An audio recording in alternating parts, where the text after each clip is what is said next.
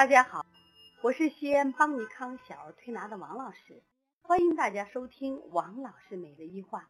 王老师每日一话是西安邦尼康小儿推拿咨询有限公司自二零一六年一月一日向全社会开放的一档公益的育儿栏目。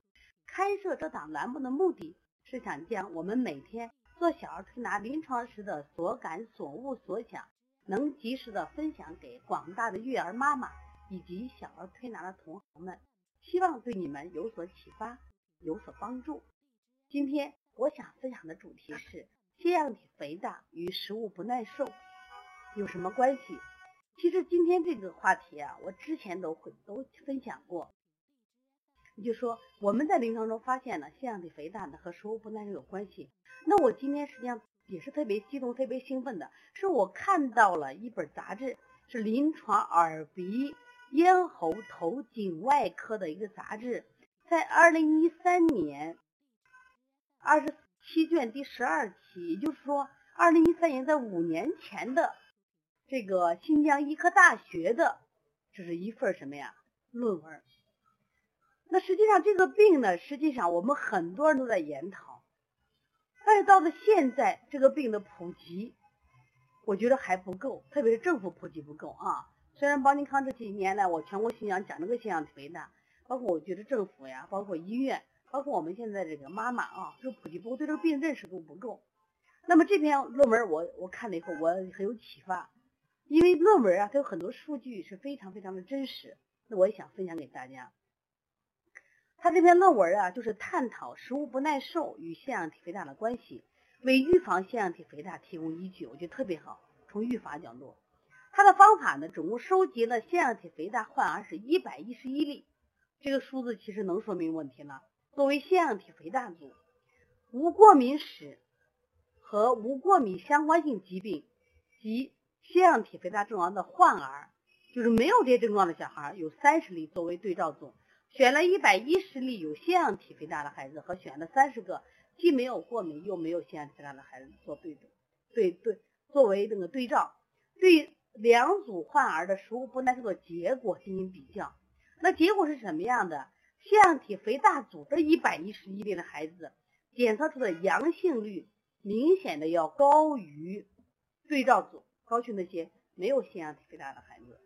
第二个，两组患儿在食物不耐受的程度上分布也是不一样的。那腺样体肥大的患儿，那么他们和就是常见的食物，像什么呀？蛋、奶、鱼，有很大的关系，有很大的关系。所以得出这个结论以后呢，就说，那么食物不耐受，至少是引起腺样体肥大的一个可能性病因。哎，我为啥我就特别激动？我看到这以后，就实际上真的有人在做这样的这样的试验啊，这试验。那么实际上，他这个论文是在二零一三年写的。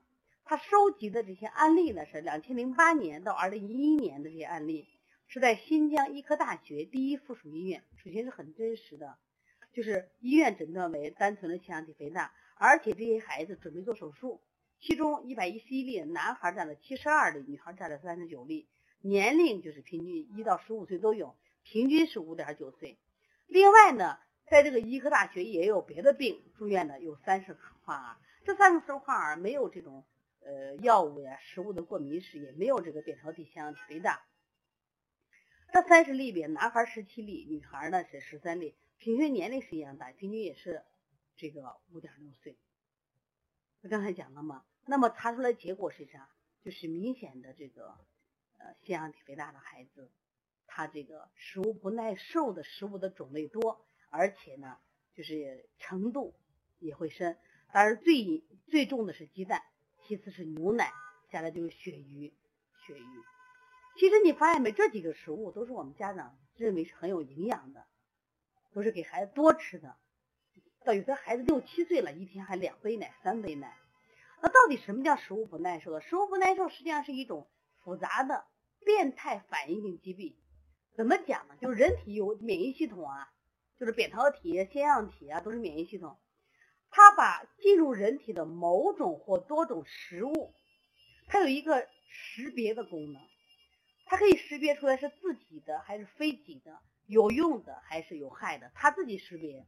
就是你家长可能认为牛奶、鳕鱼、虾都是好东西，可是在这个孩子的身体里面，因为他吃的多嘛，他会去识别，他会把这些东西识别成什么呀？有害物质。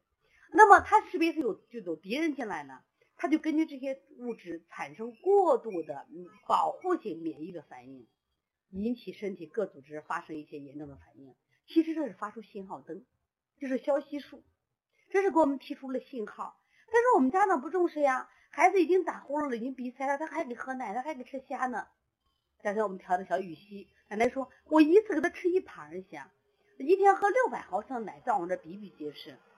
不吃鱼，吃你喝吃鸡蛋，的都是正常事，一天吃三个四个鸡蛋的。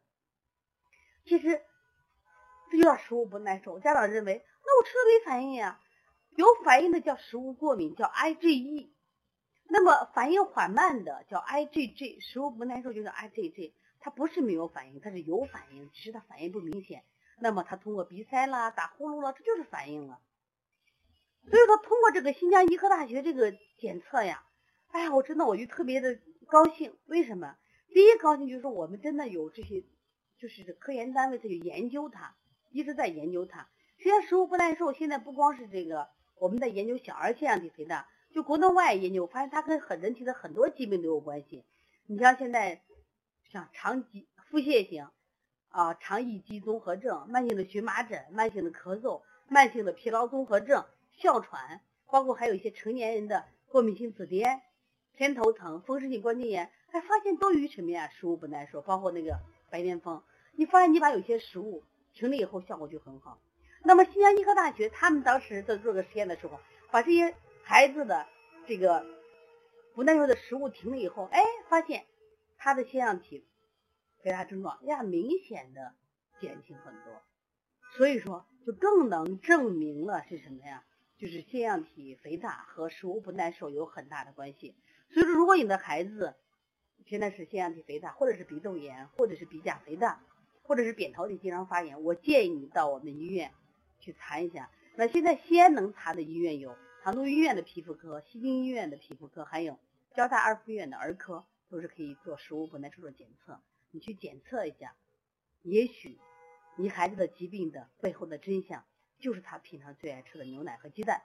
那这样的话，如果是因为这生病，我觉得你比较简单了，我们把它规避不就好了？而且食物不耐受，它的规避是还不是长期的，是个短期的规避。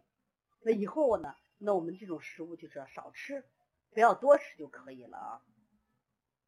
所以说每一次啊，我就说给家家长讲，我们说一定要探求疾病背后的真相，而不是一定要去给孩子治病。